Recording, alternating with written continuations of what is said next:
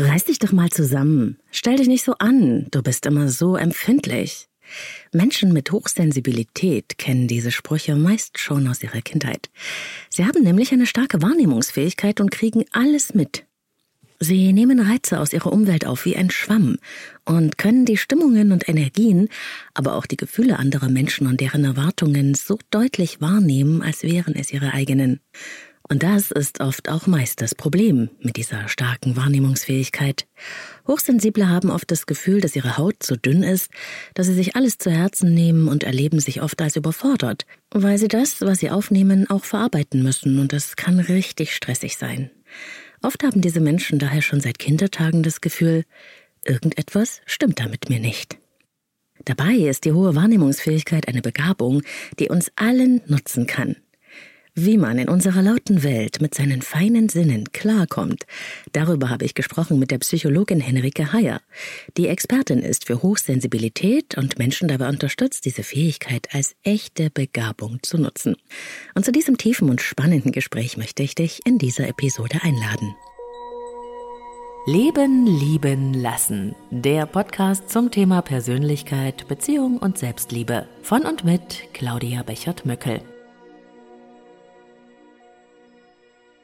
Als ich vor einigen Jahren auf das Thema HSP, Hochsensibilität, gestoßen bin, hat es bei mir eingeschlagen wie eine Bombe. Es hat mein Leben verändert. Zu verstehen, was das ist, das mich schon seit meiner Kindheit hat anders fühlen lassen, mich hat Dinge wahrnehmen lassen, die andere nicht wahrgenommen haben, das war ein echter Durchbruch. Viele Jahre habe ich mich angestrengt, das einfach wegzudrücken. Heute ist das mit der hohen Spürfähigkeit und der großen Empathie eine echte Begabung und eine der Grundlagen meiner Arbeit. Ich durfte lernen, mich anzunehmen, mir zu entsprechen und gut mit mir umzugehen. Und dann kann Hochsensibilität echt ein Wunder sein. Immer wieder kommt es auch vor, dass ich zu Klienten sage, schau dir doch dieses Thema mal an, mach mal einen Test, und wenn es etwas mit dir zu tun hat, dann spürst du es sofort. Henrike Heyer ist Psychologin und Expertin für Hochsensibilität und ich bin auf sie über ihren Podcast Hochsensibel und Achtsam gestoßen. Ich wünsche dir spannende Entdeckungen und Inspirationen aus unserem Gespräch. Ich freue mich sehr, sehr, sehr, dass du äh, als Interviewgast in den Leben lieben lassen Podcast gekommen bist. Herzlich willkommen. Ja, vielen, vielen Dank, liebe Claudia. Ich freue mich sehr über die Einladung und auf unser Gespräch. Henrike, du bist äh, Psychologin, du bist Expertin für Hochsensibilität und du begleitest Menschen an deinem Podcast, hochsensibel und achtsam, und mit deinen Angeboten dabei, die Welt, wie du das immer so schön sagst, der feinen Sinne sich zu erschließen und zu erkunden. Habe ich noch was vergessen bei deiner Vorstellung? Ja, also ich bin selbst eben auch hochsensibel oder wie ich auch selber gerne sage, wahrnehmungsbegabt. Das freut mich, dass du das so sagst und das wäre auch eine, eine meiner Fragen, mit der ich auch dann gleich äh, starten werde, wenn du das eh ansprichst. Ich selbst bin hochsensibel HSP, aber ich mag ehrlich gesagt das Wort nicht so gerne, weil das irgendwie immer so nach ähm, Weichei oder äh, ja nach einer Störung klingt. Und mhm. ich sag auch lieber gerne, ja, ich habe eine starke Wahrnehmung. Und ähm, wie ist das für dich, dieser Bezug zu diesem Pathologisieren von Hochsensibilität? Du sagst ja auch eine starke Wahrnehmung oder eine feine Wahrnehmung, ne? Ja, ganz genau. Und ich finde das auch ganz wichtig, dass zumindest so wie ich es sehe und auch viele andere, dass Hochsensibilität eben keine Krankheit und auch keine Störung ist, sondern tatsächlich ein Persönlichkeitsmerkmal, was sicherlich besondere Herausforderungen mit sich bringen kann, aber eben auch ganz besondere Geschenke und besondere Stärken. Die man ja in der Regel erst dann äh, für sich auch nutzen und auch schätzen lernen kann, wenn man mit der ja, ich sag mal, Schattenseite der Hochsensibilität gut umgehen kann. Und das ist ja auch ein großer Teil deiner Arbeit, nämlich Menschen zu unterstützen, ähm, das gut halten zu können, ne? gut mit sich in Kontakt zu sein, gut für sich zu sorgen. Ja, ganz genau. Also das ist sogar, ja, wenn nicht sogar der Schlüssel schlechthin, einen guten, gesunden, selbstbewussten Umgang zu finden mit der eigenen hohen Sensibilität, damit sie dann sowohl von einem selbst und dann eben auch allgemein vielleicht irgendwann gar nicht mehr so mit Weichei behaftet ist, sondern so, also ich kenne das natürlich auch und jeder darf natürlich auch immer für sich ein eigenes Wort finden. Das finde ich auch immer ganz schön, sich auch selbst zu überlegen, was ist denn für mich das, wie ich es am liebsten beschreiben möchte. Ja, und gleichzeitig finde ich es schön und es ist mir ein Stück weit auch ein Herzensanliegen, vielleicht auch den Blick auf Sensibilität zu verändern und so dass wir vielleicht auch insgesamt mehr erkennen dürfen, dass es sich dabei um etwas ja auch Schönes und Wertvolles handelt, sowohl für uns selbst als diejenigen, die sich darin erkennen und sich selbst auch als sehr feinsinnig und sensibel wahrnehmen, als auch wirklich für die Gesellschaft, für unser Miteinander. Da bringt es, wie ich finde, auch ganz wichtige Stärken mit sich. Ja, und diese äh, Stärken, die gehen ja, wenn man in deinen Podcast reinhört, auch dann in die Richtung, dass du äh, darüber sprichst, dass äh, auch Hellsinne damit verbunden sein können. Ja? Ja. Was ist das denn, diese Hellsinne? Nimmst du uns da mal mit? Ja, gerne. Ah, also zunächst einmal, ich habe ja vorhin schon gesagt, dass ich die Hochsensibilität auch gerne als Wahrnehmungsbegabung beschreibe. Das heißt, es handelt sich wenn wir es mal so in einem Satz sagen, um eine erhöhte Wahrnehmungsfähigkeit, bei der sowohl Reize von außen als auch innere Reize einfach besonders intensiv wahrgenommen werden, besonders facettenreich und auch besonders intensiv verarbeitet werden. Und was meistens im Vordergrund steht, ist, dass eben Gerüche, Geräusche, Berührungen oder so eben besonders intensiv wahrgenommen werden. Und das, das ist auch durchaus so. Und es gehören aber auch sehr ausgeprägte intuitive Fähigkeiten dazu, äh, die sich dann eben oft über so eine feinstoffliche Wahrnehmung äußern. Also so dieses auch unausgesprochenes wahrnehmen zu können oder das, was wir gerne so nennen, wie was so in der Luft liegt mhm. oder in einen Raum reinzukommen und bevor noch jemand was gesagt hat, irgendwie schon ziemlich genau wissen, zu wissen, wie die Stimmung ist oder Mhm. Vielleicht genau zu erkennen, ah, da hat jemand einen Konflikt und das einfach spüren zu können. Also einfach sehr spürig zu sein. Und die Hellsinne, das sind so wie unsere inneren Sinne, mit der wir eben so vor allem Zugang ja, zu den Dingen haben, die da sind, gerade wenn wir mal zugrunde legen, dass alles Energie ist, mhm. die da sind, aber vielleicht nicht immer gleich im direkt greifbaren physischen Sinne. Die Fähigkeit, Hellsinne zu haben, auch hier, das hat nach meinem Verständnis jeder Mensch, genauso wie jeder Mensch auch sensibel ist, aber die Sensibilität, die Wahrnehmung und eben auch die Hellsinne sind nicht bei jedem gleich stark ausgeprägt. Und so ist es eben oft so, dass mit einer hohen Sensibilität auch eine besonders stark ausgeprägte Intuition und eben auch Hellsinne einhergeht. Und die Hellsinne, das ist so quasi das, ja, das sind die inneren Sinne, zum Beispiel eine, ein inneres Hören, also mhm. inneren, innere Stimme wahrnehmen zu können. Oder auch die Hellsichtigkeit im Sinne von innere Bilder ähm, zu empfangen, wahrnehmen zu können. Oder auch, es gibt auch einige, die sind objektiv hellsichtig, so, so nennt sich das. Das heißt, die können sogar mit ihren ja so biologischen Augen, sage ich jetzt mal, mhm. vielleicht die, die Aura, das Energiefeld um Menschen herum sehen oder auch feinstoffliche Wesen sehen. Und dann haben wir noch das Hellwissen auch noch als ein weiteres Beispiel, was vielleicht viele gar nicht so einordnen als Hellwissen und es vielleicht dennoch sehr gut kennen. Nämlich Hellwissen bedeutet, dass wir einfach etwas wissen, dass eine Information einfach da ist ohne dass wir vielleicht selber gerade logisch, und logisch heißt ja immer Verstand, also ohne dass der Verstand jetzt vielleicht direkt sich erschließen kann, woher kommt diese Info. Aber sie ist eben einfach da. Das berührt mich ganz sehr, weil deswegen hat mich das auch bei dir so fasziniert mit den Hellsinnen. Ich habe tatsächlich schon als Kind diese Fähigkeit gehabt, plötzlich irgendetwas zu wissen. Das nutze ich auch heute noch für meine Arbeit, aber heute kann ich es äh, verstehen und äh, integrieren. Und ähm, früher wusste ich nie, wo das herkommt und dachte, mit mir stimmt irgendwas nicht. Und das ist ja was, was viele Hochsensible teilen, dieses Gefühl, irgendetwas stimmt da nicht. Kennst du das ja. auch aus der Erfahrung von deinen Klienten und Klientinnen?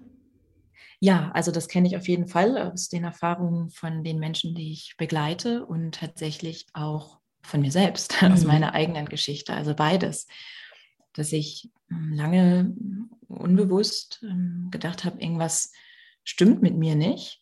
Oder mhm. insgesamt auch, wie du auch gerade schon sagtest, vieles für mich auch einfach nicht einordnen konnte. Also ich hatte ja schon immer extrem ausgeprägte Hellsinne, ohne dass ich das benennen konnte, ohne dass ich das einordnen konnte mhm. und ohne dass ich dadurch dann auch wirklich eine Chance hatte, schon als Kind damit gut umzugehen. Also ich habe das dann eher so weggeschoben, so wegge weggedrückt und äh, das geht vielen so, das höre ich auch von vielen. Ja, das mit dem anders und dem sich dadurch auch falsch fühlen, ist etwas, was viele hochsensible Menschen, feinfühlige Menschen kennen. Und was ich wichtig finde an der Stelle, so sehe ich es, ist es eben kein direkter Zusammenhang zur Hochsensibilität. Also es ist jetzt nicht so ein ganz klares Merkmal, dass es so sein muss. Mhm. Es ist eher so, dass das eine Erfahrung ist, die viele teilen, weil wir auf ganz natürliche Weise alle als Menschen, also als soziale Wesen und vor allem gerade als Kinder das Bedürfnis haben, dazuzugehören und vor allem auch geliebt zu werden. Mhm. Und wenn wir jetzt merken, okay, irgendwas ist mit mir anders und ich dann auch noch nicht mal wirklich Worte dafür finde und mir das, mir das selbst vielleicht auch gar nicht erklären kann, dann liegt es sehr nahe, unbewusst den Schluss zu ziehen, okay, dann ist mit mir ja was falsch. Und das führt dann sehr oft dazu, sich entsprechend zu verbiegen, schon sehr früh oder anzupassen, um eben doch dazu zu gehören. Und auch eben hochfunktional oft zu sein, ja, in der Anpassungsfähigkeit, weil man ja auch sehr gut wahrnehmen kann, was erwartet wird und dafür ganz feine Sensoren hat. Ganz genau. Das ist so ein bisschen das, ähm, was ein bisschen tückisch ist, sage ich gerne, weil dann eben durch diese feinen Antennen das auch noch ganz wundervoll funktioniert. Und zur Hochsensibilität gehört ja auch eine stark ausgeprägte Empathie, also ein sehr, sehr hohes Einfühlungsvermögen.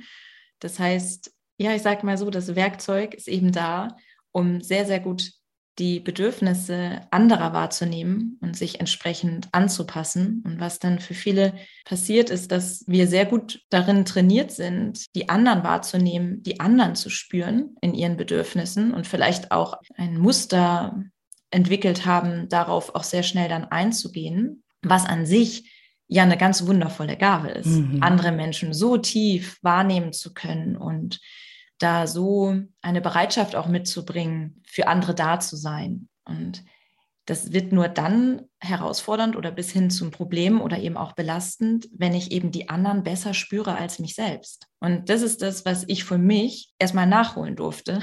Ich war dann, du hast dann festgestellt, wie gut ich darin bin, andere wahrzunehmen und durfte für mich erkennen, ja, dass ich meine eigenen Bedürfnisse manchmal kaum benennen kann, weil ich wirklich mich bis heute teilweise darauf konzentrieren muss, erstmal den Pfad zu mir selber zu finden und mich wirklich darauf konzentriere, okay, was ist in mir? Was ist wirklich das, was ich gerade brauche? Was ist das, was ich wahrnehme? Und dann auch zu mir und zu meinem Sein, zu meinen Bedürfnissen zu stehen. Ja, und das, was du gesagt hast, mit diesem Riesenradar nach außen, ne, so nenne ich das immer, so ein Riesenradar für Menschen und deren äh, Erwartungen und Gefühle zu haben und dann manchmal innen die Anbindung selbst zu verlieren, während man so beschäftigt ist, äh, die anderen zu verorten. Ne? Das ist eben dieses Ungleichgewicht, was dann auch viele als Falle erleben, weil man ja die Balance gar nicht mehr hinkriegt ne, zwischen innen und außen. Ja, genau. Und das kann sich dann wirklich so auswirken, wie auch wirklich das Gefühl zu haben, was viele ja auch beschreiben, eine zu dünne Haut zu haben mhm. und sich alles wirklich sehr zu Herzen zu nehmen, weil es manchmal richtig schwierig sein kann, auseinanderzuhalten, was ist denn jetzt eigentlich von mir, was ist mein Gefühl und was habe ich von außen aufgenommen, weil zu dieser Wahrnehmungsfähigkeit eben auch wirklich dazu gehört, die Energie, die Gedanken, die Stimmung, die Gefühle anderer wahrnehmen zu können und sie eben auch entsprechend aufzunehmen. Dann kann das eben passieren, dass es mir eigentlich gut geht, und ich mich so weit wohlfühle und dann sind Menschen um mich herum vielleicht sehr hektisch oder sehr gestresst mhm. und dann dauert es gar nicht so lange, dann bin ich auch hektisch und gestresst. Und dann ist es eben wichtig zu lernen und das Gute ist, das können wir lernen, mhm. wirklich immer besser darin zu werden, auseinanderhalten zu können, was davon ist wirklich meins. Und dann kümmere ich mich auch drum und nehme das auch zu mir. Und was ist aber das, was ich von anderen aufgenommen habe und darf es deswegen auch mit bestem Gewissen bei mhm. den anderen lassen. und muss ja. gar nicht bei den Baustellen der anderen arbeiten und ja, mich so da schön, Henrik. fühlen. so schön gesagt. Und äh, daran knüpft ja gleich an, dass man dieses, für dieses Sortieren, ne, dieses ähm, Klarkommen mit den Erfahrungen, ne, sich wieder zu spüren und das zu unterscheiden, was von außen, was von innen aufgenommen wurde, dass man da oft einen Rückzug braucht, ne? Und dass man das, wenn man das noch nicht weiß, dass man da eine hohe Sensibilität hat, auch Schwierigkeiten haben kann zu verstehen, ah ja, ich brauche dann sehr viel Raum für mich. Ich bin gerne mit mir allein und das nicht als schwierig erlebt. Das ist auch ziemlich tückisch, ne? Ja, ganz genau. Und das ist auch eins der Sachen, die ich so weitergebe, weil es für mich eine wichtige Erkenntnis war und weil ich da einen weiteren wichtigen Schlüssel sehe im Umgang mit dieser erhöhten Wahrnehmungsfähigkeit, sich selbst überhaupt einmal die Chance zu geben, all das, was wahrgenommen wird, zu verarbeiten, zu integrieren und sich dabei auch bewusst zu machen, dass es dabei nicht nur um Dinge geht, die irgendwie als negativ empfunden werden, sondern insgesamt. Also das Nervensystem in der Verarbeitung unterscheidet jetzt so gesehen erstmal nicht zwischen positiv und negativ. Es muss alles verarbeitet werden. Deswegen kann es auch dazu kommen, dass es weiß nicht, so für mich ist so der Klassiker, zumindest jetzt plane ich das ja alles anders, aber so der eigene Geburtstag, also wunderschön, ganz viele tolle Sachen, die passieren. Und gleichzeitig bin ich da am nächsten Tag äh, total platt, weil es einfach viel gibt, was es zu verarbeiten gibt. Und wenn ich mir dann nicht die Möglichkeit gebe, das zwischendurch auch mal zu verarbeiten und für Ausgleich zu sorgen, dann ist eben das, was passiert, dass wir in eine chronische Überreizung kommen, was sich dann wirklich langfristig gesundheitlich negativ auswirken kann, wirklich zu Unwohlsein führt. Und dann wird es manchmal auch verwechselt, dass das dann die Hochsensibilität ist oder dass das das ja. schwere Los der Hochsensiblen ist. Und da ist mir wirklich sehr wichtig, immer zu sagen, dass ich sehe, dass, dass das eine sehr besondere Herausforderung ist, gerade in der Welt, in der sie gerade ist, in, in der mhm. mit so feinen Sinn unterwegs zu sein. Also das ist schon auch herausfordernd, das sehe ich und das weiß ich ja auch aus eigener Erfahrung und gleichzeitig sich wirklich bewusst zu machen, dass durch den Ausgleich und auch das dafür sich selbst zu sorgen, auf sich selbst Acht zu geben, zu sich selbst zu stehen und eben dazu auch Zeit für sich zu brauchen und es verarbeiten zu können, dass das so viel verändert, um dann eben auch viel mehr die Stärken darin auch überhaupt erkennen und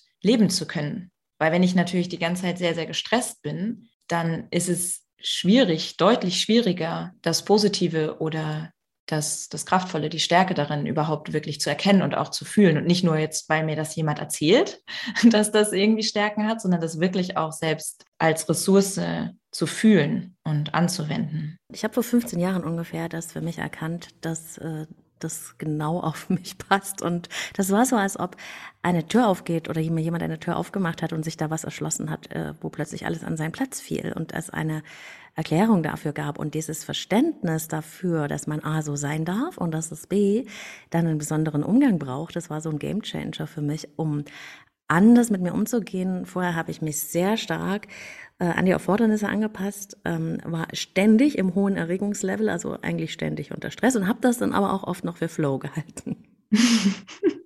ja, und das liegt ja manchmal auch sehr nah beieinander. Und ja, gleichzeitig ist es genau das.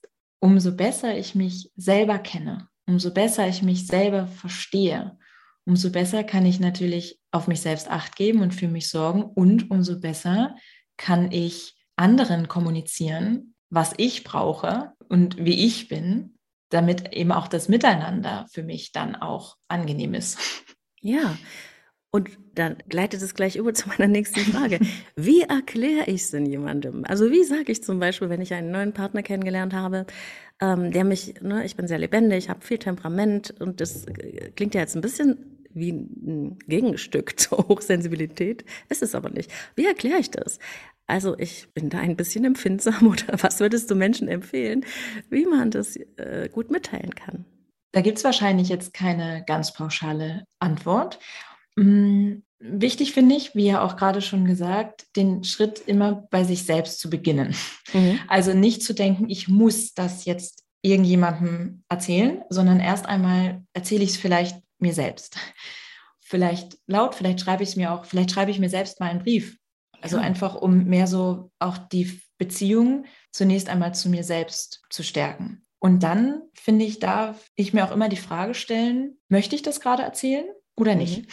Mhm. Also das heißt, na klar, also vielleicht bei engen Freunden oder auch gerade so in Bezug auf Partnerschaft setze ich jetzt mal ein Stück weit voraus, dass man sich so nah ist und sich auch so gut kennt, dass mhm. es wahrscheinlich einfach auch relevant wird. Aber ich hatte auch schon so Fragen wie, muss ich jetzt meinem gesamten Kollegium, ne, so wie muss ich mich jetzt oh dahinstellen Gott, ja. und mich outen als mhm. hochsensibel mhm. und da denke ich, okay, wenn du es fühlst, wenn du aus irgendeinem Grund das möchtest, aus welchem auch immer und das wirklich aus dem Herzen kommt, dann ja. Aber eben nicht, weil es muss. Weil, wie gesagt, das ist ein Persönlichkeitsmerkmal, was uns natürlich ausmacht, aber das ist auch nicht das Einzige. Also nicht jeder hochsensible, sensitive Mensch ist ja gleich. Mhm. Ganz im Gegenteil. Es gibt ja noch sehr, sehr viele andere persönliche Merkmale und unsere eigene Geschichte und Erfahrung, die uns ja ebenso ausmacht. Und das ist auch der Punkt, weshalb ich so wichtig finde, sich natürlich inspirieren zu lassen durch die allgemeinen Beschreibungen. Also als ich damals, was gar nicht so lange eher ist, von Hochsensibilität erfahren habe, habe ich in einem Buch eine Beschreibung gelesen, wo ich völlig baff war, weil ich dachte, okay, oder gefühlt habe, endlich steht das da mal.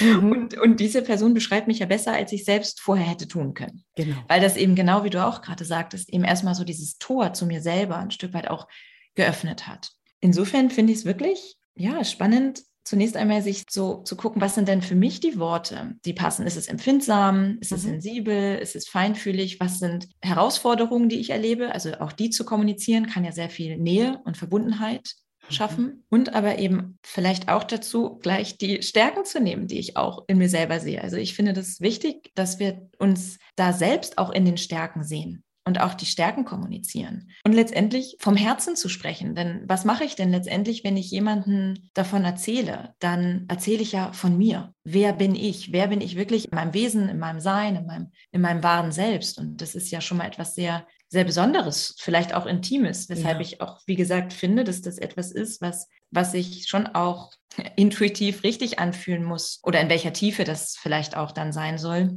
Ich kann aber jedem sehr ans Herz legen, mm, sich zu trauen, mhm. weil ich weiß, dass das auch mm, vielleicht mit Befürchtungen einhergehen kann, bis hin zu vielleicht auch einer Angst. Was ist denn, wenn ich mich mit meinem wahren Sein zeige? Vielleicht mag die andere Person mich ja nicht mit dem, wie ich wirklich bin. Und diese Angst, die kenne ich sehr gut oder diese Befürchtung. Und da bin ich dafür, dass wir uns zeigen dürfen, dass es, dass sich dieser Mut lohnt, sich da wirklich, wirklich zu zeigen. Ja, und für sich auch einzutreten. Ne? Ja. Für mich kam dieses Verständnis tatsächlich mit der Erkenntnis, dann auch mehr zu erlauben, ja, also mir mehr zu erlauben, weil ich dann hatte ich so eine Art Gefühl von, ja, so kann man auch sein, es ist okay. Ja, ab, absolut, weil es ist ja dieses Anderssein, also wir hatten es ja vorhin schon kurz, mhm. dass wir meistens so einfach, ja, wir wollen irgendwie nicht anders sein. Mm, und gleichzeitig kann das ja super schön sein, sich zu erlauben, in gewissen Aspekten anders zu sein. Mhm. Und was für mich auch ein sehr, sehr schöner Moment war, war zu erkennen, dass ich damit ja gar nicht allein bin. genau. Sondern dass es sehr, sehr viele weitere ähm, Menschenseelen gibt, die, die da sehr, sehr ähnlich schwingen und sehr ähnlich sind, wie ich es bin. Und auch das dürfen wir uns, finde ich, erlauben, dass wir uns mit den Menschen verbinden, bei denen wir das Gefühl haben, das sind Gleichgesinnte. Da kann ich einfach so sein, da kann ich einfach ich selbst sein und dass das einfach dann zusammenpasst. Mhm. Ja. Das ist ein bisschen wie nach Hause kommen. Ne? Ja, ja. ja, und Henrike, wenn wir es mal ganz praktisch machen, ne? Was sind denn so vielleicht auch aus deiner eigenen persönlichen Erfahrung so die typischen äh, Situationen des Alltags, ne, wo sich das, diese, diese starke Wahrnehmungsfähigkeit, Wahrnehmungsbegabung, wie du sagst, so, so stark zeigt? Ja, also was ich so ganz als typische Situationen beschreiben kann und auch empfinde, sind grundsätzlich jegliche Veranstaltungen, bei denen mehrere Menschen zusammenkommen. Mhm. Weil das immer auch bedeutet, dass es viel wahrzunehmen gibt. Also das heißt, wenn es Geburtstage sind, größere Feste oder auch, weiß nicht, Meetings, also immer dann, wenn, ja, wenn mehrere Menschen da sind. Und was ich gerne so als Klassiker der typischen Situation für Reizüberflutung nenne, ist der Supermarkt. Und zwar natürlich zu der Zeit, wo alle hingehen. Mhm. Äh, das ist insofern der Klassiker, weil dort sowohl die körperlichen ähm, Hauptsinne alle bedient mhm. werden, Äh, da läuft meistens irgendeine Musik im Hintergrund. Es gibt die diversesten Gerüche. Es ist oft sehr helles Licht mhm. oder auch wechselndes Licht. Äh, unterschiedliche Temperaturen, also alles so in diesem Bereich ist, ähm, ist, gibt es einfach viel wahrzunehmen und viel zu verarbeiten entsprechend. Und es sind eben auch viele Menschen da. Und das bedeutet auch immer, dass zusätzlich, wenn wir dann nochmal so an die feinstoffliche Wahrnehmung denken, mhm. auch noch die ganzen Stimmungen, Energien, Gedanken, nicht unbedingt vielleicht wortwörtlich, äh, auch noch wahrgenommen werden. Ja. Und das kann dann schon mal dazu führen, dass man da rauskommt und eigentlich für den Tag bedient ist. Ja, und wenn man dann, dann das nicht weiß, dass das eine normale äh, Reaktion des Nervensystems ist, weil man eben, ne, weil das eben das wieder verarbeiten muss, dann kann man darunter schon sehr leiden. Ich musste jetzt wirklich schmunzeln, Henrike, weil ein Supermarkt ist wirklich der Ort, da kriegst du mich nicht hin. Ne? Also mhm. wenn es ganz äh, überlebensnotwendig ist, weil da haben wir Arbeitsteilung hier bei uns zu Hause und das ist, was ich nicht mache. Oder auch so eine Quälerei wie in einem so einen großen Einkaufsmarkt. Also weißt du, diese Einkaufsmalls, wo, oh Gott, ja, nee. ja, also da, da bin ich nach einer halben Stunde komplett hin und so kaputt, dass ich an dem Tag nicht mehr Muff sagen kann. Und das ist ja auch für jemanden Partner oder so erklärungsbedürftig. Ne? Das muss man ja. auch irgendwie mal erklären. Und ich habe das sehr gut lösen können, tatsächlich in meiner Beziehung, weil ich dann einfach mal damit wirklich ausgepackt habe, wie man es dann erlebt, was es für mich bedeutet. Ne? Ja. Und das bringt mich, also das ist erstmal noch ein wundervolles Beispiel dafür, wie wichtig das ist, in diese Selbsterkenntnis zu kommen, weil die bringt mich dann dazu, das auch für mich selbst beschreiben zu können und dann auch nach außen einordnen zu können, entsprechend kommunizieren zu können, um dann eben Arbeitsteilung zu machen. So. Mhm. Und das ähm, zu erklären. Und das nächste ist, dass dieses Selbstverständnis auch dazu führt, also wenn ich mal jemandem anderen beschreibe, wie das für mich ist, also sich darauf auch klar zu machen, dass der, die andere es halt auch nicht genauso erlebt. Genau. Also es war für mich auch, ähm, es hat so Momente, also gerade in Bezug auf die Hellsinn, da war das so, aber auch insgesamt, da habe ich wirklich so Momente gehabt, da habe ich dann mir sehr nahe Menschen gefragt, so sag mal, und du hörst jetzt nicht die ganze Zeit eine innere Stimme. und da bei dir ist jetzt nicht die ganze Zeit das und das los und du nimmst jetzt das nicht alles wahr. Und die gucken mich an und sagen, äh, nee. Und da ist ja nichts besser oder schlechter. Ja, das ist einfach nur unter, das ist dann eben einfach unterschiedlich. Und dann ist mir erstmal klar geworden, also zum einen konnte ich darüber meine eigene Wahrnehmung besser kennenlernen. Und dann ist mir darüber aber auch erst klar geworden, wie wichtig es eben ist, das auch entsprechend zu kommunizieren, dass ich nicht einfach davon ausgehen kann, naja, die andere Person, die wird schon Rücksicht nehmen oder die wird schon sich irgendwie so und so verhalten, weil die nimmt das ja genauso wahr wie ich.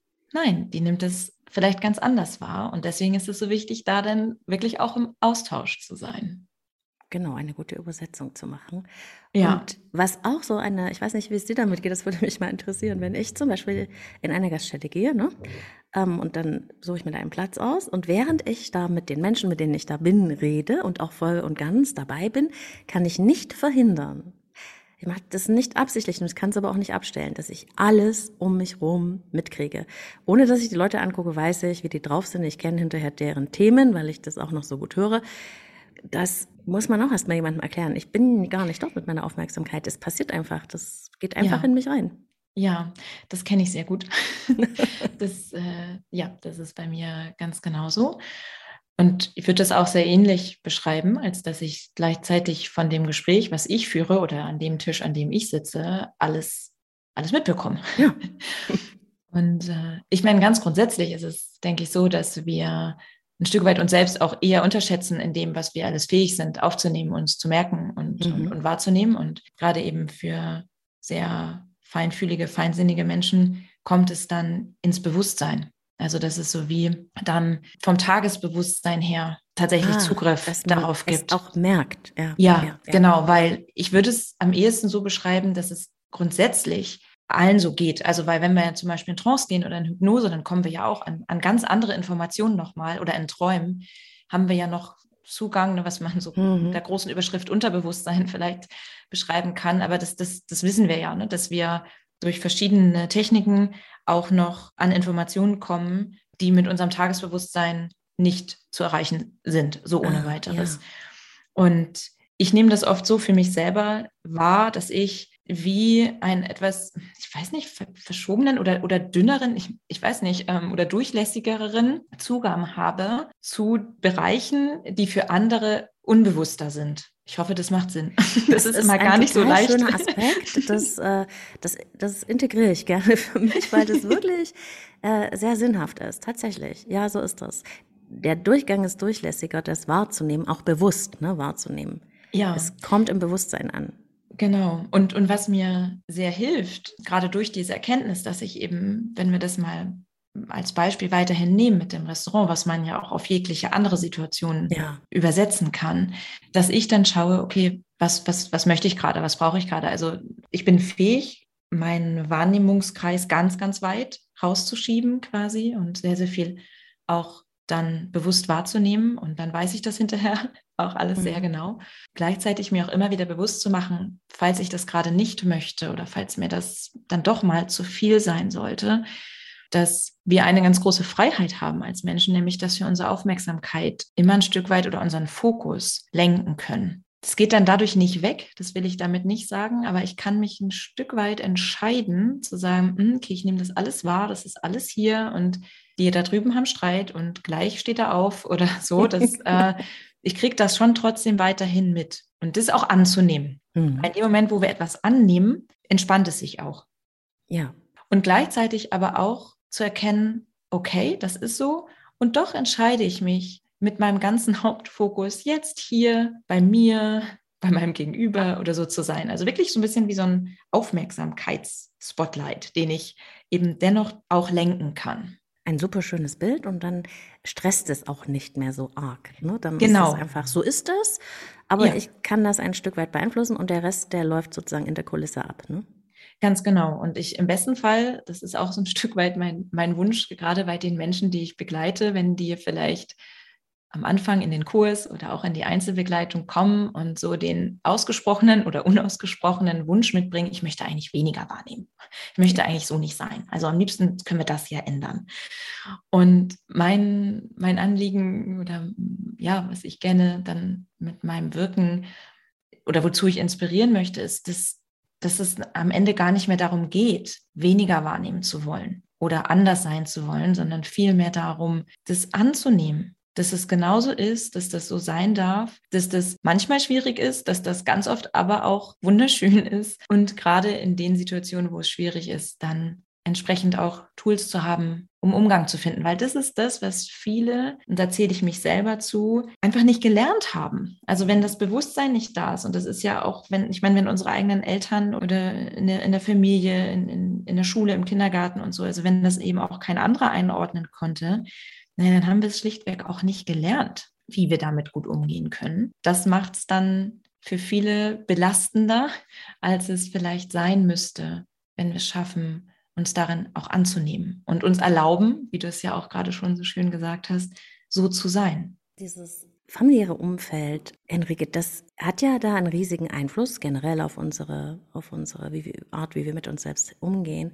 Aber wenn man mit ein, als hochsensibles Kind mit Eltern aufwächst, ähm, die da gar kein Gespür für haben, ne? auch mhm. nicht so gut schwingungsfähig, vielleicht sind emotional generell schon, dann kann das ja sehr hart sein, weil dann hat man A, keine Begleitung beim Umgang mit, mit diesem seltsamen Gefühl, irgendwie anders zu sein und man erlebt sich, wie du es gesagt hast, dann möglicherweise auch als falsch oder nicht richtig. Und das andere ist aber, dass man dann natürlich versucht, nicht so zu sein. Ne? Also ja sich davon wegzubewegen. Und das ist ja diese Not, die man dann so mit ins Erwachsenenleben nimmt, wenn man dabei bleibt. Ja, irgendwas ist da bei mir komisch und ich muss es möglichst verstecken und machen, dass das keiner merkt. Ja, genau. Oder mich verbiegen. Mhm. Und dann ergibt sich eigentlich für jeden von uns diese innere Sehnsucht danach, dem doch Ausdruck zu verleihen. Das kann sich dann unterschiedlich äußern, also bewusst oder unbewusst, aber dass wir so wie ich es zumindest sehe, alle den Wunsch in uns tragen, wirklich unserem wahren Selbstausdruck zu verleihen, mhm. also so wie wir wirklich sind. Und das tatsächlich auch anstrengend ist. Also wenn wir gegen unsere innere Natur, gegen unsere inneren Werte und das, was, was uns in unserem tieferen Sein ausmacht, also wenn wir so leben oder arbeiten, was dem einfach nicht entspricht, dann können wir auch kein erfülltes, glückliches Leben führen. Zumindest nicht auf Dauer. Also das ist ganz wichtig auch, um da in ein harmonisches Leben zu finden, dass wir uns da selber erkennen und auch anfangen. Und wenn es wirklich in diesen ganz kleinen Schritten ist, und die kleinen Schritte sind ja die, die letztendlich unser Leben verändern, wirklich auch schauen, wie darf ich mein Leben gestalten, damit es wirklich zu mir passt. Und dabei geht es ja auch um Eigenverantwortung, ne? also um dieses, ich bin diejenige, die das für mich auf den Weg bringen darf. Ähm, das ist ja ein Gegensatz zu, okay, jetzt äh, bin ich so äh, sehr sensibel, jetzt nehmt bitte mal alle Rücksicht auf mich. Ja. Genau, also auf der einen Seite natürlich ein verständlicher Wunsch. Mhm, absolut. Und so wie bei vielen, bis hin zu allen Dingen, ist es eben so, dass wir ja sagen können, dass das, was im Außen erscheint, immer auch ein Spiegel ist von dem, was in meinem Inneren ist. Und das bedeutet auch, dass ich im Sinne der Eigenverantwortung bei mir selber schauen darf. Also das heißt, wenn ich das Gefühl habe, andere nehmen nicht genug Rücksicht auf mich, dann darf ich mich fragen, wie viel Rücksicht nehme ich auf mich selbst? Und mich so über die Eigenverantwortung auch aus der Opferrolle rauszubekommen.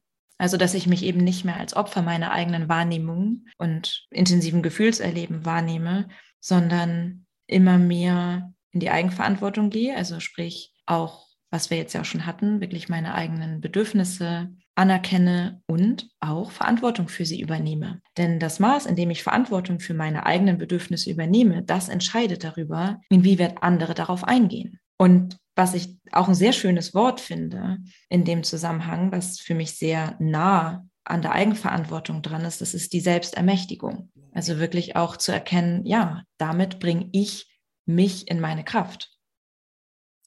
Schönes äh, Stichwort, weil äh, mir ist immer ganz wichtig zu betonen, Menschen, die so eine starke Wahrnehmung haben und da sensitiv sind, die wohnen nicht in irgendeinem Turm, wo sie sich dann vor den Menschen verstecken müssen, sondern die können ja durchaus auch sehr lebenslustig sein. Und da gibt's ja auch so zwei äh, Strömungen. Es gibt die mehr extrovertierten und die mehr introvertierten, ähm, so wie du das auch beschreibst in deinem Podcast. Und ähm, ich würde sagen, ich bin eher so ein High Sensation Sieger, also sehr mhm. mutig auf einer Seite, aber auf der mhm. anderen Seite auch mit einer großen Wachsamkeit und manchmal auch mit einer daraus resultierenden Angst oder Beängstigung. Und das ist ja schon auch eine ganz schöne Spannbreite. Ja, ja, absolut.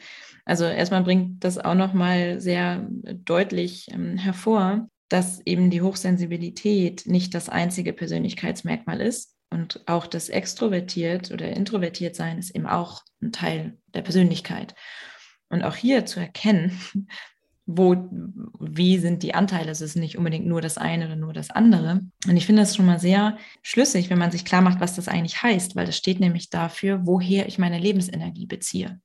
Und introvertiert bedeutet, ich beziehe meine Hauptlebensenergie aus dem Kontakt mit mir selbst. Und extrovertiert heißt mit dem Kontakt oder im Kontakt mit anderen.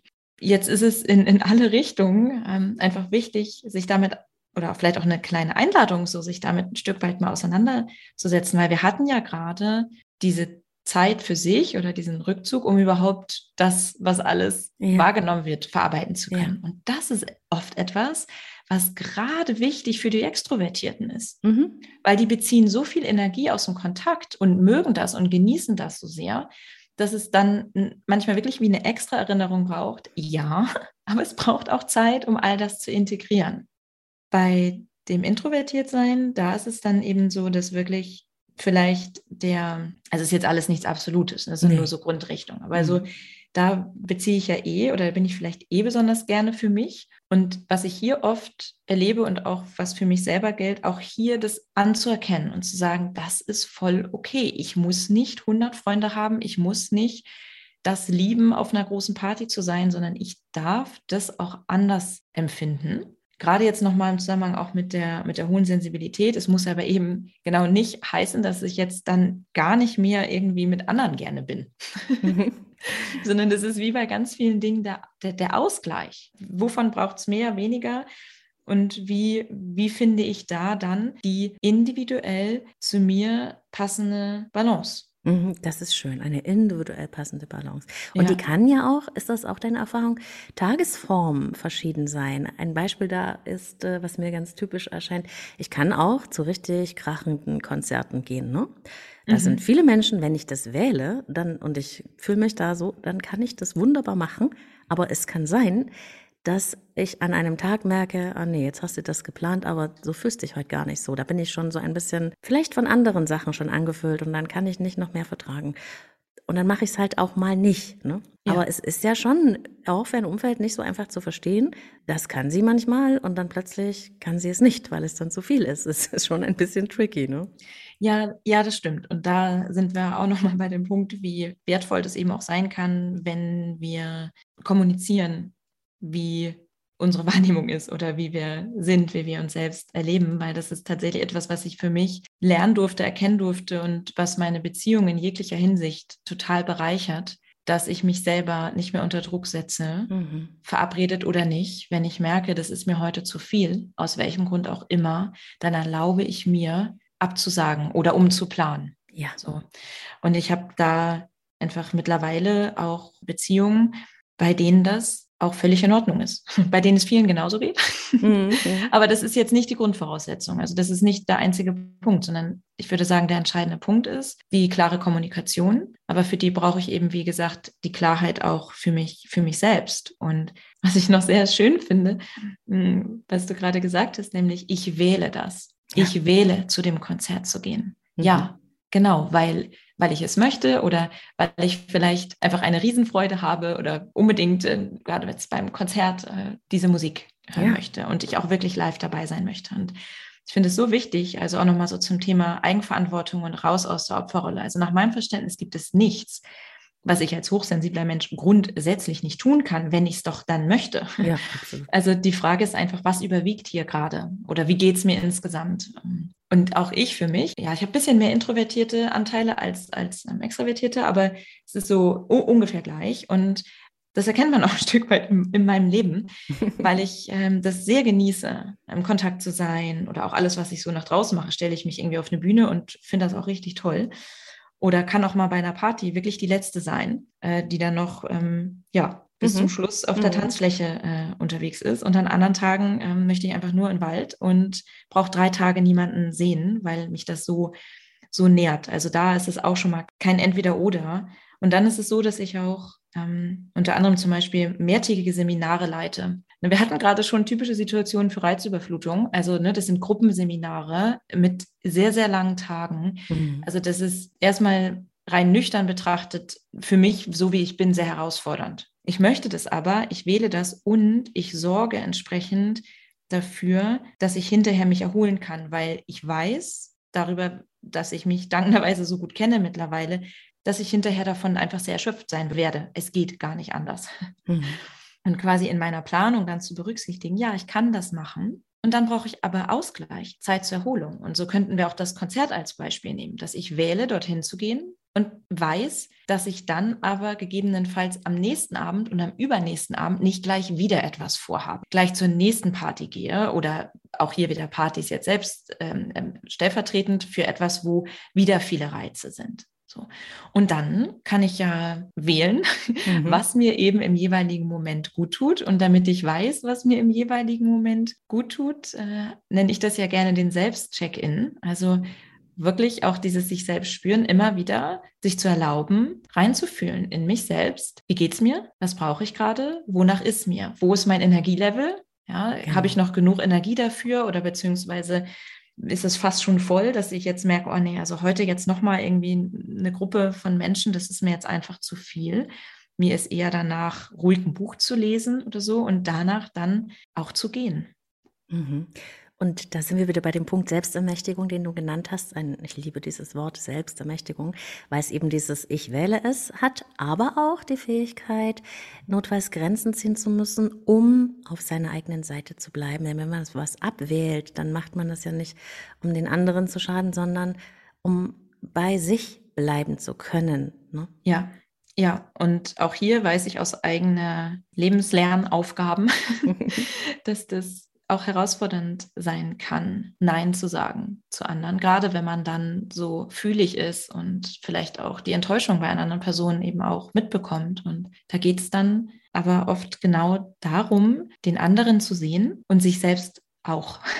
Ja. Und ein Nein zu anderen bedeutet ein Ja zu mir selbst. Und das ist eben das, was zumindest für langfristige, gesunde Beziehungen ganz wichtig ist, dass es eben auch Grenzen gibt. Und die darf es auch geben. Und damit äh, kommt man dann ja an den Punkt, wo man mit dieser Selbstfürsorge auch ein paar Strategien braucht. Wie mhm. kann ich mich denn wieder erden, wieder bei mir ankommen, nach Situationen, in denen ich mich wieder so im Außen verloren habe. Vielleicht auch, weil ich es wollte, aber wo ich weiß, jetzt muss ich irgendwie für mich sein, Ruhe haben, Dinge machen, die äh, mich runterfahren lassen, die mein Nervensystem wieder auf ein ruhiges Level bringen können.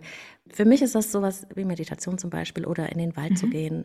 Was hast du denn hm, vielleicht so ein, zwei Tipps für Hörer oder Hörerinnen, ähm, Henrike, was man noch machen kann, um eben aus äh, so Situationen, wo man merkt, boah, jetzt bin ich wieder richtig hochgefahren. Ne? Das kann bei ja. mir so sein, dass ich meinen Namen vergesse. Also da merke ich schon, oh, ne, ganz hohes Erregungslevel, jetzt weiß ich wieder gar nichts mehr. Was kann man in so einem Moment tun? Ja, genau. Also du hast ja schon ein paar Sachen genannt. Äh, da gehe ich, glaube ich, auch gleich nochmal drauf ein. Ja. Und was auf jeden Fall sehr hilfreich ist, ist, wie du auch gerade schon nanntest, das Erden im Sinne von wirklich mich zu spüren. Also da, darum geht es in dem Moment. Das, das hatten wir jetzt ja auch schon. Und da ist das Erden eine ganz wichtige Möglichkeit. Und das kann ich tun, auch in ganz unterschiedlichen Situationen, indem ich wirklich ganz bewusst meine Aufmerksamkeit zu meinen Füßen bringe und den Kontakt meiner Füße mit dem Boden. Mhm. So.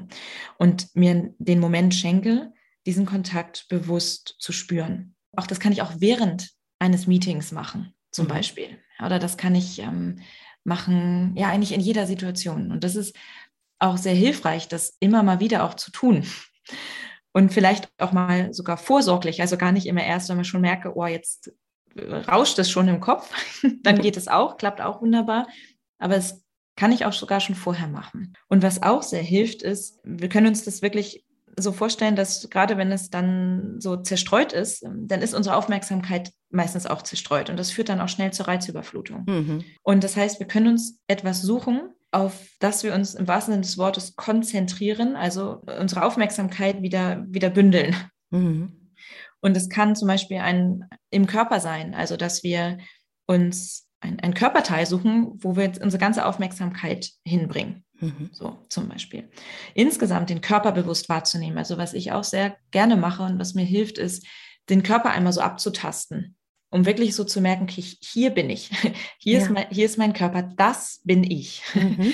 Und äh, da wirklich, dass sich das zu unterstützen, indem ich so am Körper lang streiche oder einfach so, ja, den so ein bisschen ab, abtaste. Das ist etwas, was er hilft und übrigens auch beim, beim Erden, wenn es die Situation erlaubt, auch gerne mal so ein bisschen zu stampfen auf dem Boden, also so Ach, cool, äh, ja. oder ein bisschen ja, zu hüpfen oder so. Also ja. wirklich, um das so, das wäre jetzt so die Mischung zwischen Erdung und dem Körper ankommen. Äh, diesen bisschen hüpfen oder stampfen, um, um wirklich mich selbst wieder auch in den Körper zu holen, meine Aufmerksamkeit zu mir zurückzuholen. Was sich da auch eignet und was eine Überleitung auch bringt oder nee, vielmehr vereint, weil du ja auch sagtest, wie kann ich dann auch wieder runterfahren? Und wir haben ein so kraftvolles, wertvolles Tool die ganze Zeit bei uns, immer und immer, und das ist die Atmung. Mhm. Also in dem Moment, wo wir unsere Aufmerksamkeit zu unserem Atem bringen und unserem Atem beobachten und vielleicht entweder einfach beobachten und so sein lassen, aber ganz bewusst dort sind. Oder vielleicht auch sagen, okay, jetzt nehme ich bewusste sieben Atem, tiefe Atemzüge. Mhm. So, ich nehme mich einfach mal so, weiß nicht, ich bin auf der Geburtstagsfeier und ich ziehe mich mal für einen kurzen Moment zurück und nehme sieben Atemzüge. Sieben bewusste, tiefe Atemzüge. Das merkt keiner. Also da wird man so schnell wird man jetzt nicht vermisst. Das muss man auch nicht, das kann man ankündigen, wenn man möchte.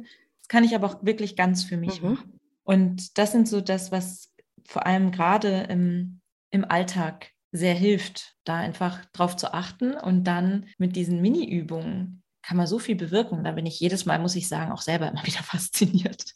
Mhm. Und es ist eben auch schön, weil die sind so niedrigschwellig, dass man das auch mal probieren kann. Und wenn man die ersten Wirkungen merkt, das dann auch wiederholen kann. Man muss nichts mitschleppen, man muss keinen Kurs dafür belegt haben oder was studiert haben. Ne?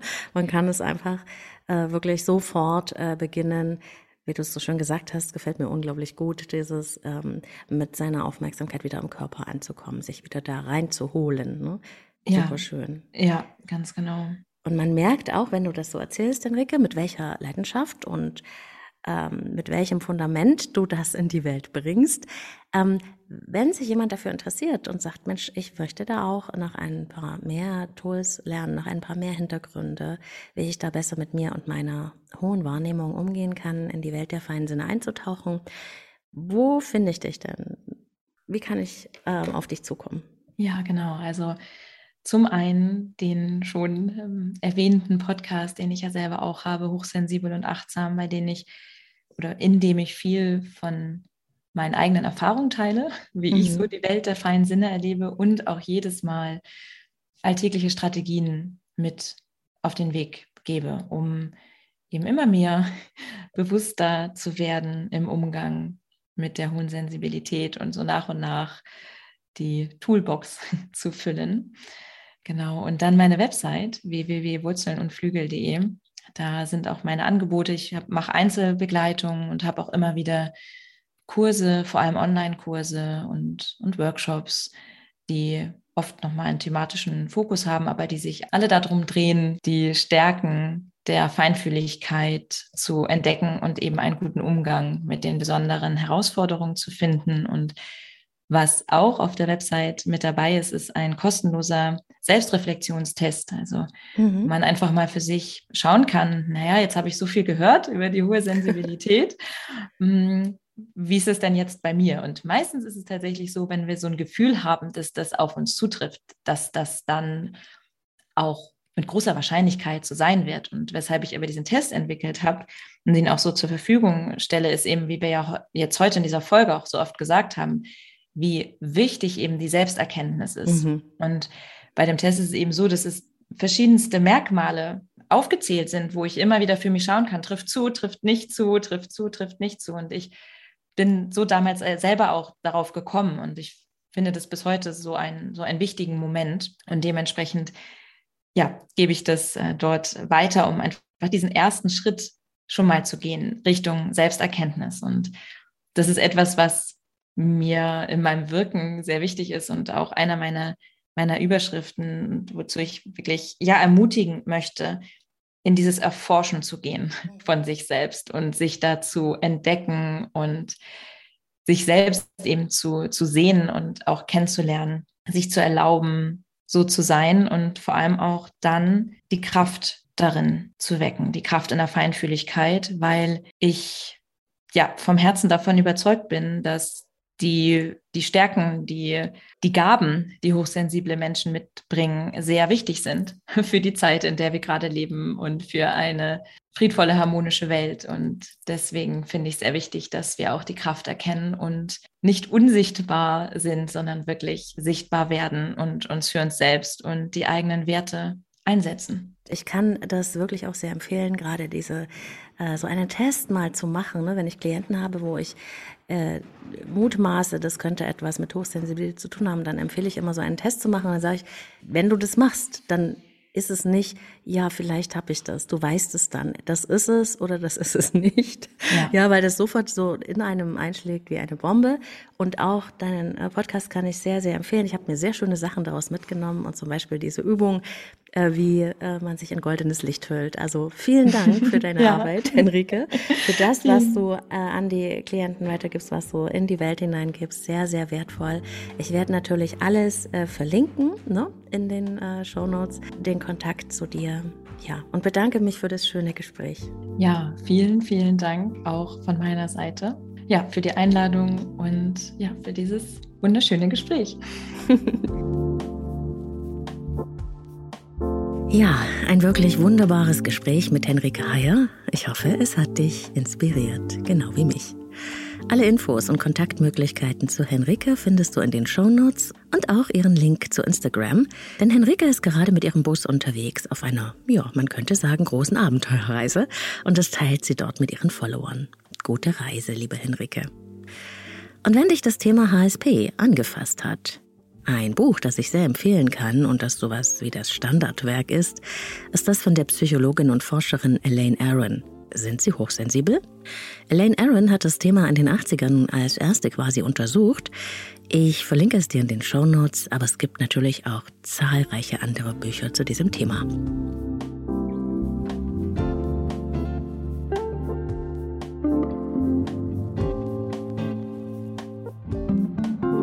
Ja, ihr Lieben, danke fürs Dranbleiben in dieser sehr langen Episode 126. Es war mir wie immer eine Freude mit euch.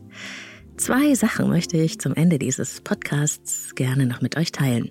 Zum einen, in letzter Zeit kriege ich immer mehr mit, dass es echt Leben lieben lassen Binge-Hörer und Hörerinnen gibt, die wirklich schon alle Episoden gehört haben oder die mich jeden Abend mit zum Schlafengehen nehmen oder die gleich zehn Folgen am Stück suchten. Ich bin echt berührt davon. Vielen herzlichen Dank für eure Wertschätzung, dass ich euch begleiten und inspirieren darf und dass wir schon eine echt große Community sind. Liebe Grüße gehen raus an jede und jeden einzelnen von euch. Und das andere Thema ist was sehr Persönliches, das ich auch noch teilen möchte. Ich hatte gestern eine schöne Erfahrung, die mich so in meinem Herzen berührt hat und mich wieder einmal mehr etwas tief hat begreifen lassen kurze Geschichte dazu.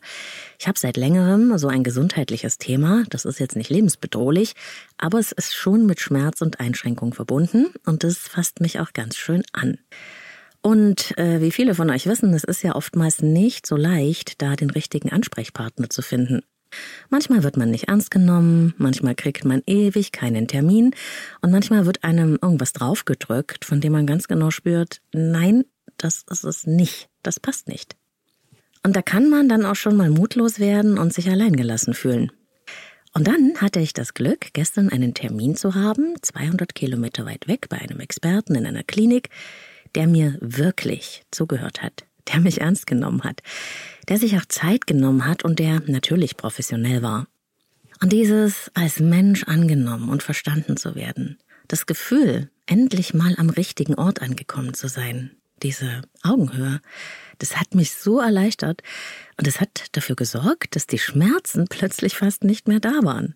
Natürlich, jetzt sind sie nicht weg und das Problem auch nicht, aber diese ausgestreckte Hand, dieses Menschlichsein in meiner Angst, das für diesen Chefarzt bestimmt was ganz Normales war, aber mir hat es so eine Kraft gegeben und so eine Zuversicht, auch wenn es jetzt vielleicht am Ende doch wieder eine Operation wird, aber ich kann es jetzt viel gelassener und hoffnungsvoller ansehen. Und das ist für mich wie ein Wunder, wenn jemand einfach für uns da ist und zum Beispiel seinen Job mit Herz macht und uns nicht nur wie eine Sache behandelt oder irgendwas, was abzuhaken ist. Und ich glaube, wir alle können das in unserem Leben tun. Eine Geste für andere, eine Herzlichkeit, ein echtes Ich sehe dich. Ich sehe dich wirklich in deiner Not. Natürlich, das geht nicht immer, ich kann das auch nicht immer, und es geht auch nicht darum, sich zu opfern oder Mutter Teresa zu sein. Aber ich versuche es, so oft es geht, etwas zu geben, aus ganzem Herzen und auch den Mensch wirklich zu sehen. Denn das erfüllt mich und es bringt etwas ins Fließen und die Welt zum Leuchten.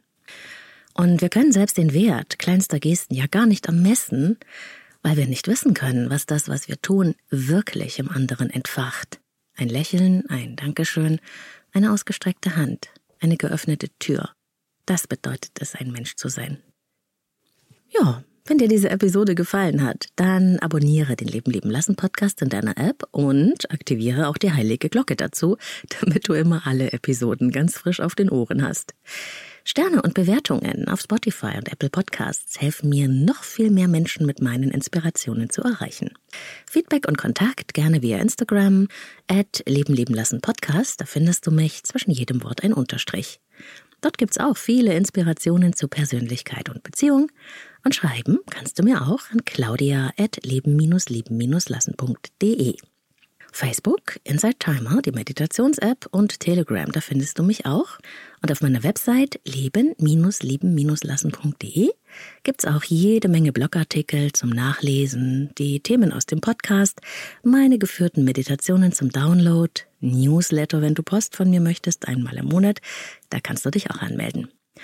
Und du kannst gerne über das Kontaktformular dein persönliches Kennenlerngespräch mit mir vereinbaren, wenn du ein eigenes Thema hast, an dem du gerne in Coaching oder Beratung mit mir arbeiten möchtest. Ich arbeite mit Einzelklienten und Paaren, online oder in Präsenz. Die meisten wohnen ja weit weg, weil sie mich aus dem Podcast kennen. Aber via Zoom klappt das ganz wunderbar. Du hörst den Leben leben lassen Podcast in allen Podcast-Apps, aber auch auf YouTube. Und wir hören uns wann und wo immer du willst. Alles Liebe bis dahin, deine Claudia.